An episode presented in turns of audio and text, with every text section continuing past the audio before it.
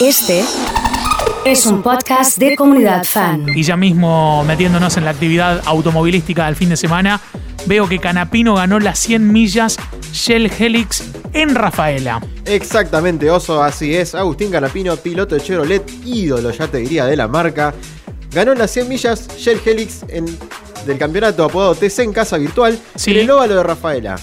¿Quién lo acompañó? Mauricio Lambiris con el Ford y Nicolás Trocet, que sigue con- que continúa como líder en el campeonato, representando a los Dodge, completaron el podio respectivamente.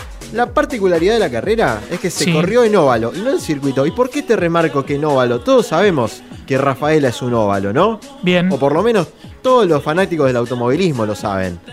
Pero en esta, en esta ocasión se corrió en el óvalo, porque por lo general se utilizan chicanas para hacerlo de manera más circuito.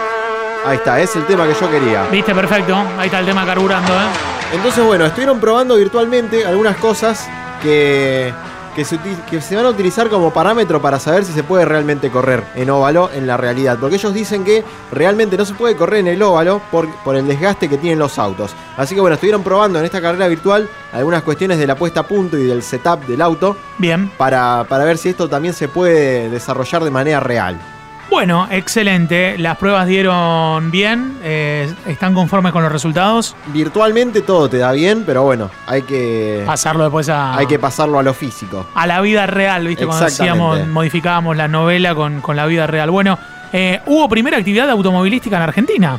Exactamente, eh, fue en la provincia de Córdoba, Y sí, ¿qué querés? viste? la mejor provincia de Argentina, siempre lo voy a decir. Ahí está muy bien. Y eso que vos no sos cordobés, y mirá. eso que no soy cordobés, pero tengo sentimientos encontrados con Córdoba. Bien. Eh, fue en la localidad, a ver, ayúdame vos a pronunciarla, ¿cómo es? Sí, eh, esto fue en el auto, en la Bulaya. Ah, la Bulaya. Ahí está. y eso. si lo querés decir en cordobés, la Bulaya. Ahí estamos. Eh, bueno, es el, es el motautódromo en realidad porque sirve también como pista de motociclismo. Sí. Estuvieron corriendo pilotos locales, probando más que nada, eh, como para volver un poco a- al entrenamiento.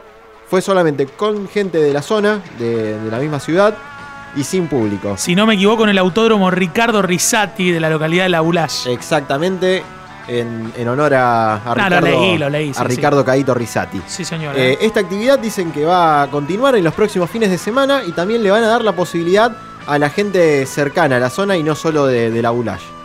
Bueno, está, está bueno esto. Y se va a repetir los próximos fines de semana. ¿Qué onda? Exactamente, como, como acabo de comentarte recién, van a dejar que la gente que no es de, de la propia ciudad pueda ir. Excelente. La segunda fecha del Fórmula 1 será el Gran Premio de Estiria. Eh. Exactamente, la segunda carrera de Austria se llamará Gran Premio de Estiria, que es uno de los nueve estados federados de Austria y en el que está situado el circuito, el propio Red Bull Ring.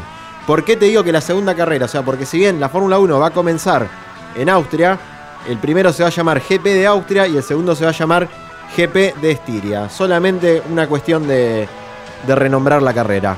Bueno, de primera entonces, ¿alguna noticia más para comentar? Sí, desde Red Bull también apoyaron lo que serían las carreras con grilla invertida. ¿Qué es? ¿Qué sería esto? Que como vos eh, clasificás, se largue con la grilla invertida. O sea, que el clasificó primero, largaría último.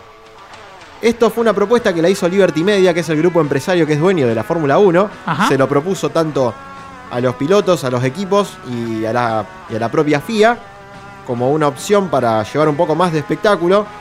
Eh, hubo sentimientos encontrados aquí, porque varios equipos dijeron que sí y otros, como por ejemplo Mercedes, ¿Qué dijo? en defensa de Hamilton, Por ejemplo, dijeron que no, que esto se, que esto va a afectar mucho al resultado, que no es una posibilidad. el que sale va- primero sale primero.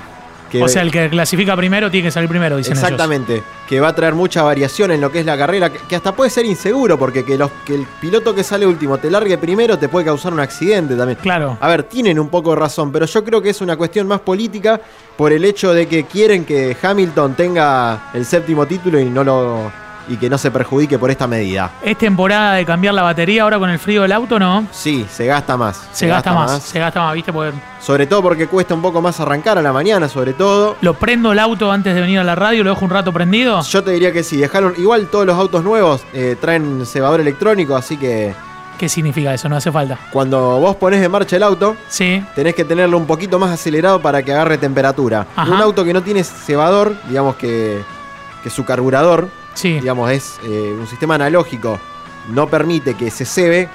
cuando está regulando, regula menos revoluciones por minuto. Entonces hace que el auto no llegue a la temperatura ideal de funcionamiento de manera normal. Eso pasa con el taxi cuando es muy viejo y dobla y deja de, de- de- de tener el, em- el embrague y el acelera y se le frena ahí.